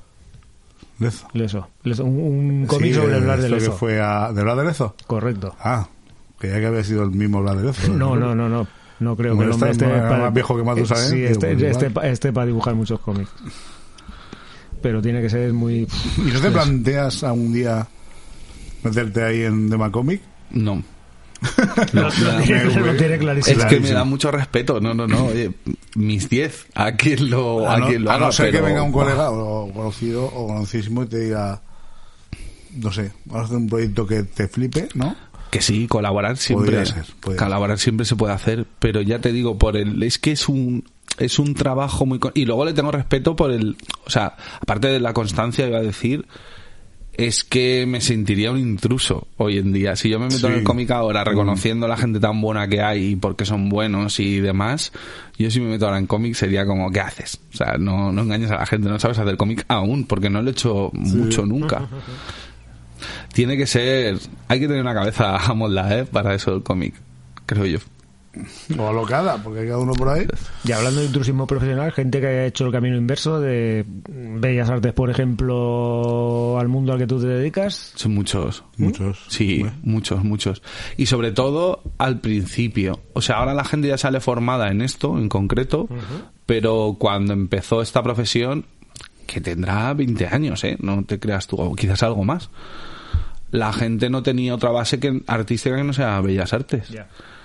Y, y bueno, como la gente es curiosa, al final, si vienes de Bellas Artes a esto, entiendo que, por ejemplo, ya habrás pasado por las la- diseñar en 3D, que es muy necesario para videojuegos, tal. De cero, o sea, acabando Bellas Artes, meterte a videojuegos sería una locura. O sea, no hay tanta Un mundo totalmente distinto. Totalmente. Radical. Y además sería, es- lo llevarían mal, porque en Bellas Artes es tu obra la que defiendes por encima de todo, por así decirlo, pintando, explicándola, esculpiendo cada uno lo que, lo que sea. Y aquí es al revés, o sea, aquí tienes que defender con tu trabajo las ideas o las necesidades de, de otra, de otro. Entonces, ese, o sea, es muy, es muy distinto a la idea que tenemos del artista, Sí, dicho claro, así a con ver, rintintín. Aquí llegan ¿sabes? y te dicen, toma, quiero esto. Claro. Házmelo. Y ya está. Aciertas o no aciertas, pero dámelo. Sí, sí, y que lo hagas bien o mal, a lo mejor al estudio le representa, yo qué sé, 10.000 pavos más de gasto bien o mal, porque algo no lo has que pensado se acople bien. a la idea de lo que tiene el fulano de turno, realmente. Pues igual has hecho una puta maravilla y, y al tío no le gusta. Claro, eso es carísimo que, de hacer por algún motivo. No sé, imagínate que diseñas un personaje que técnicamente es muy difícil llevarlo flipa, a 3D. ¿no? Eh. Claro, y entonces te dirían, tío, relaja, que esto igual son cinco personas trabajando dos meses más, porque a ti te da si la hay gana. gente que, que no sabe de qué va eso y empieza claro. a pedir. eh, Claro, por ejemplo, del rollo de tú llegas y te dicen, quiero esto, tú llegas, lo diseñas, lo dibujas, lo presentas y lo presentas o antes de presentarlo dices, buah, ¿cómo me ha quedado? Y llega y te dicen, Lo mejor que he hecho en mi vida, dicen, una puta mierda porque no se parece a lo que yo pensaba. Tal cual, tal cual. Y los primeros años pasan mucho, ¿eh? Porque tú vas con tu ego ahí. Tu ilusioncilla. sí, sí, y al principio, los primeros años te, te, te pasan mucho. Se curra mucho, ya para explicárselo a la gente, digo, se, digo esto, esto es muy rollo hacer opciones y ir cerrando. Es raro que enseñes un dibujo solo. Si es te piden algo, yo que sé, un vehículo rollo Mad Max. Le haces cuatro y eliges Claro, le haces cuatro y haces un camión, un jeep, un tal, un cual, no sé qué. A uno le metes más pinchos, otro las ruedas más grandes, tal. Con lo que descartan, tú ya te vas quedando y te dicen, no, no es un camión, queremos un tipo jeep, tal. A la siguiente haces cuatro jeeps. ¿Cómo? Con las ruedas grandes, pequeñas, más pinchos, no sé qué. Gente encima, un, un remolque, cosas así, y ya vas descartando. El curro es muy así, o sea, tienes que estar... Sí, prueba y error, prueba y error, prueba y error. Total. y se copia mucho. Que yo hay una cosa que, que eso la, la gente no parece que sea súper original todo lo que haces, pero al final, como las fallas.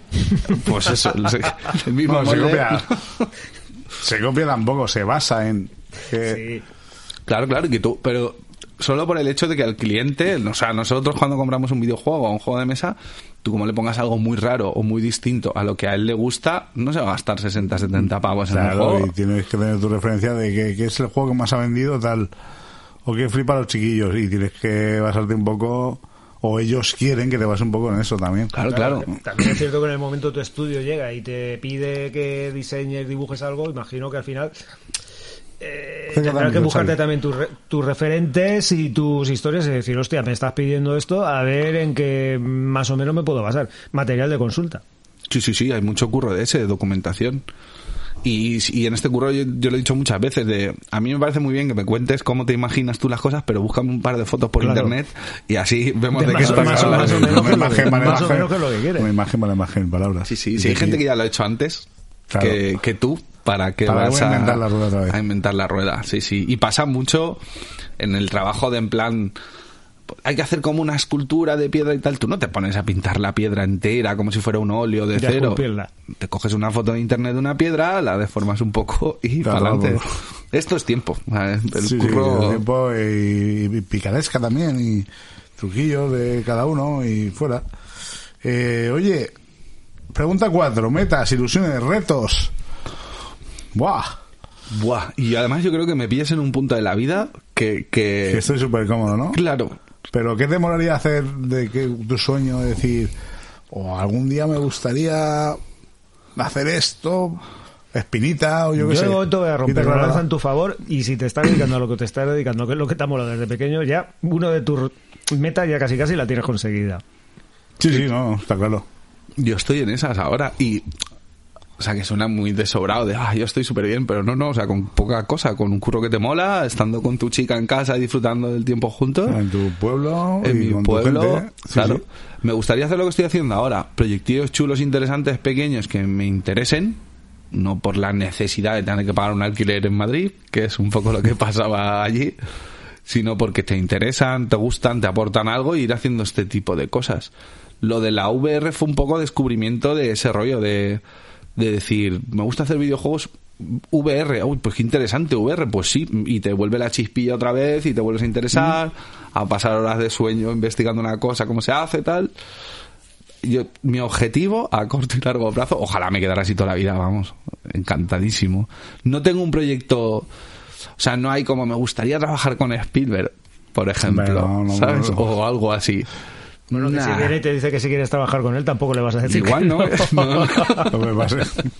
Igual le digo que no, no, no, es coña. No, pero yo creo que eso ya lo he pasado. O sea, ya he currado en una licencia que me gustaba mucho, que era la del Castlevania, que jugaba desde chiquitillo. Hostia, y tanto. Estuve haciendo el juego de Hero Quest, aquel que no salió. Las- un Sí. juego de mesa de toda la vida que la gente nuestra lo, lo Sí, conocerá. sí, sí, pues, sí.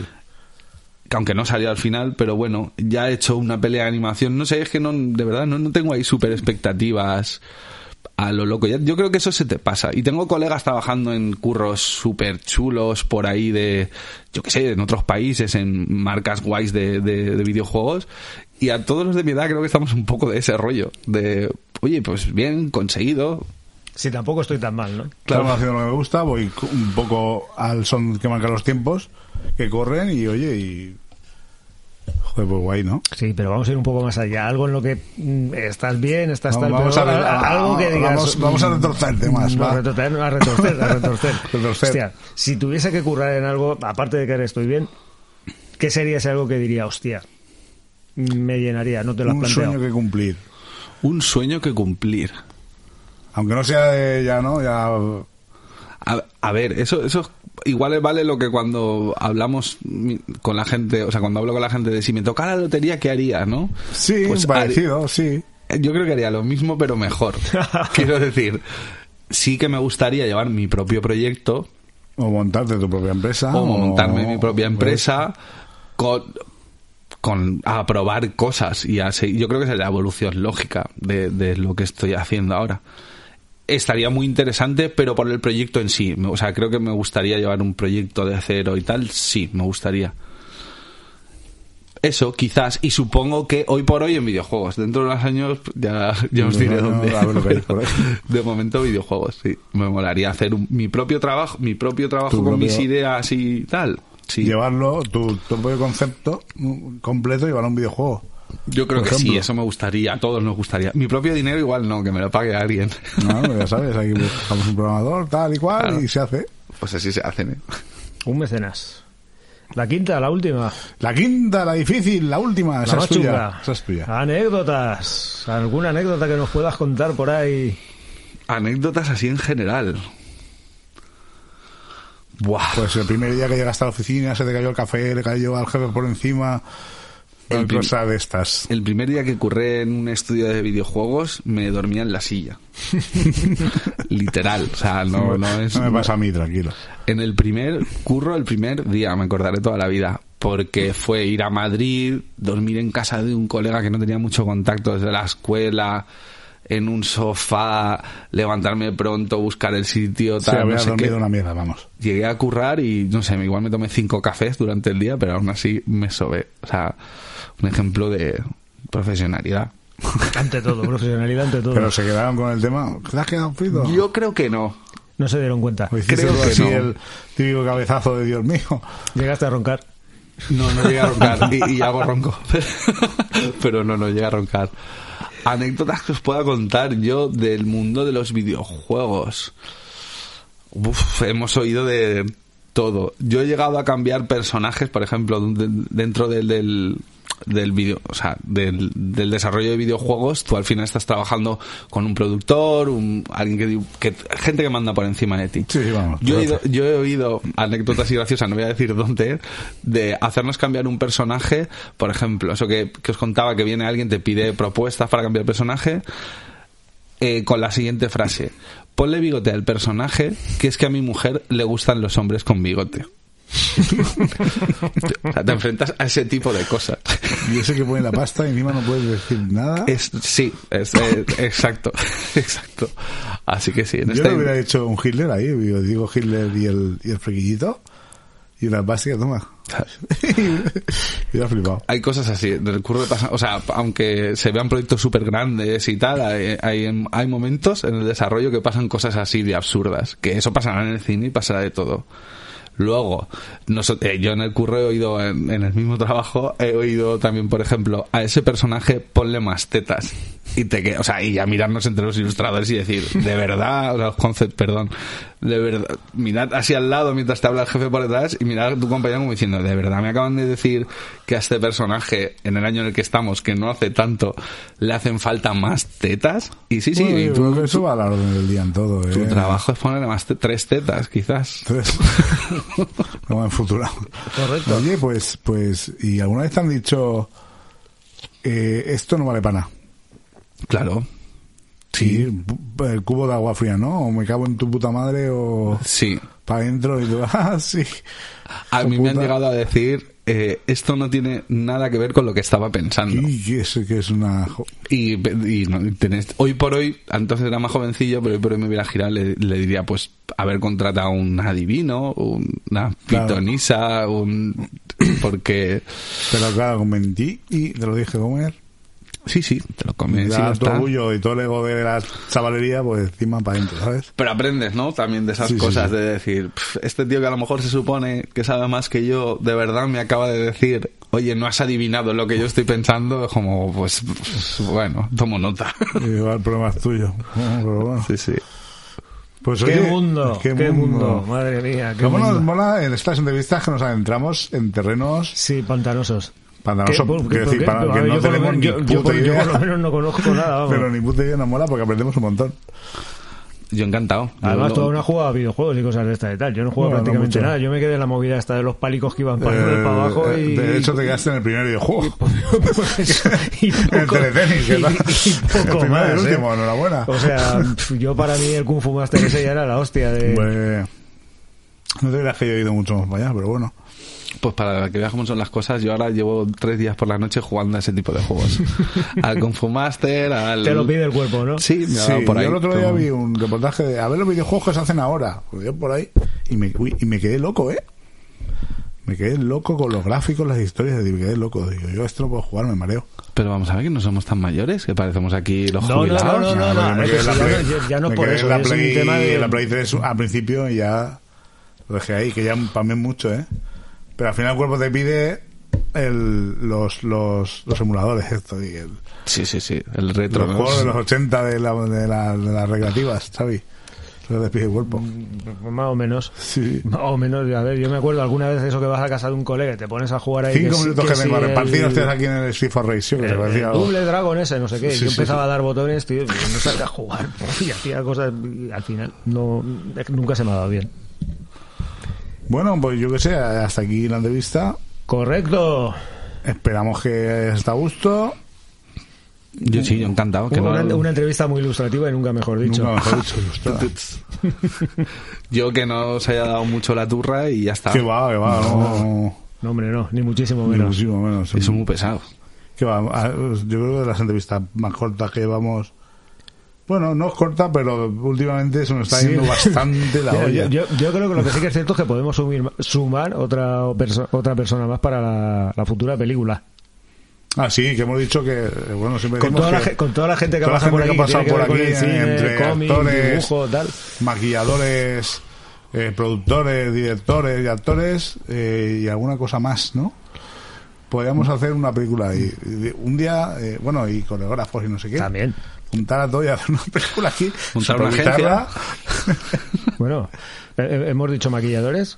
Claro, Nelly Guimarães. Por eso, por Bueno, eso. No, no, perdón. No, Nelly Guimarães, Creo que no lo habíamos dicho. eh, Bueno, no, em- no, es tampoco- efectos especiales sí, a la vieja usanza. efectos, Qué guay. efectos especiales, sí. Que ha trabajado en Juego de Tronos y toda la pesca. de- Qué guay. de Los que le dice, dame un muñeco alien y te hace ahí con plastelina. un- Muy bien. Pues, no lo Eso ese programa, es- escúchatelo porque Una- está una guapísimo. Pues lo buscaré. Sí, sí, además ha trabajado con en Apocalipsis Z y... No, Guerra Mundial Z. El laberinto del fauno. El Fauno. Estará en el ranchito él. Él Eh. trabajado en el estudio ese. Eh, pues esa chavala, hostia. Oye, Ella lo que pasa es que vive, vive, vive fuera, vive en, en Londres, vive en me Londres. parece que es. Traje del Entonces, puerto, viene de vez en cuando Ah, ujú. y la enganchamos un día de esos. qué guay. No se puede escapar. Hay gente interesante, ¿eh? Yo desde que he vuelto de Madrid me he dado cuenta que en el puerto hay gente ahí escondida. muchísima. Álvaro Díaz, que es productor de cine, que, el ha producido 30 monedas y cosas de estas, y o sea, eh, bestialidades, bestialidades. Ya ves. Que Pues tienes nada. aquí a la vuelta de la esquina. Hacer piña, oye. Sí, sí, sí. Bueno, pues Es de lo que se trata. un placer, Adolfo. Enorme. Encantado. Eh, lo que decimos a todo el mundo, Sí. cualquier cosa que tengas por ahí, bueno, decimos ya muchas cosas, Demasiado. demasiadas. lo que tengas que contarnos por ahí, tienes algún bombazo y quieres contarlo, Cualquier cosa que tengas que lanzar al espacio. nos lo hace llegar y nosotros lo soltamos. Mm, Nada, que estar atentos y cuando salga el juego en el que estamos currando ya os lo diré y, y lo ta- anunciamos. la, guay. de, y la de Tadeo Jones. Y la de Tadeo Jones, que ahí, ahí ya lo que diga lo que diga el señor Telecinco, lo que diga, lo que diga Basile, cuando quiera él lo, sal- lo Pero sacará. yo creo que todo ese tipo de cosas al final apuntan casi más para Navidad, ¿no? Sí, o después. Sí, sí. Si estuviera en Navidad estaría ya la promo, ¿eh? ¿Mm? Sí, Bueno, sí, claro, estamos a mitad, Estamos de, a estamos a mitad de noviembre. Es cierto. será, será cuando puedan. Y nada, y que compartas el programa y que haga llegar también que nosotros, como no tenemos publicidad por ningún lado, pues vivimos de eso también. Más o menos. Más o menos. Pues Sobre- ahora nos vamos a seguir el programa, ¿no? Correcto. Familia, a continuar. La semana que viene, atentos que hay otra entrevista chula chula. ¿Sí? Hasta ahora.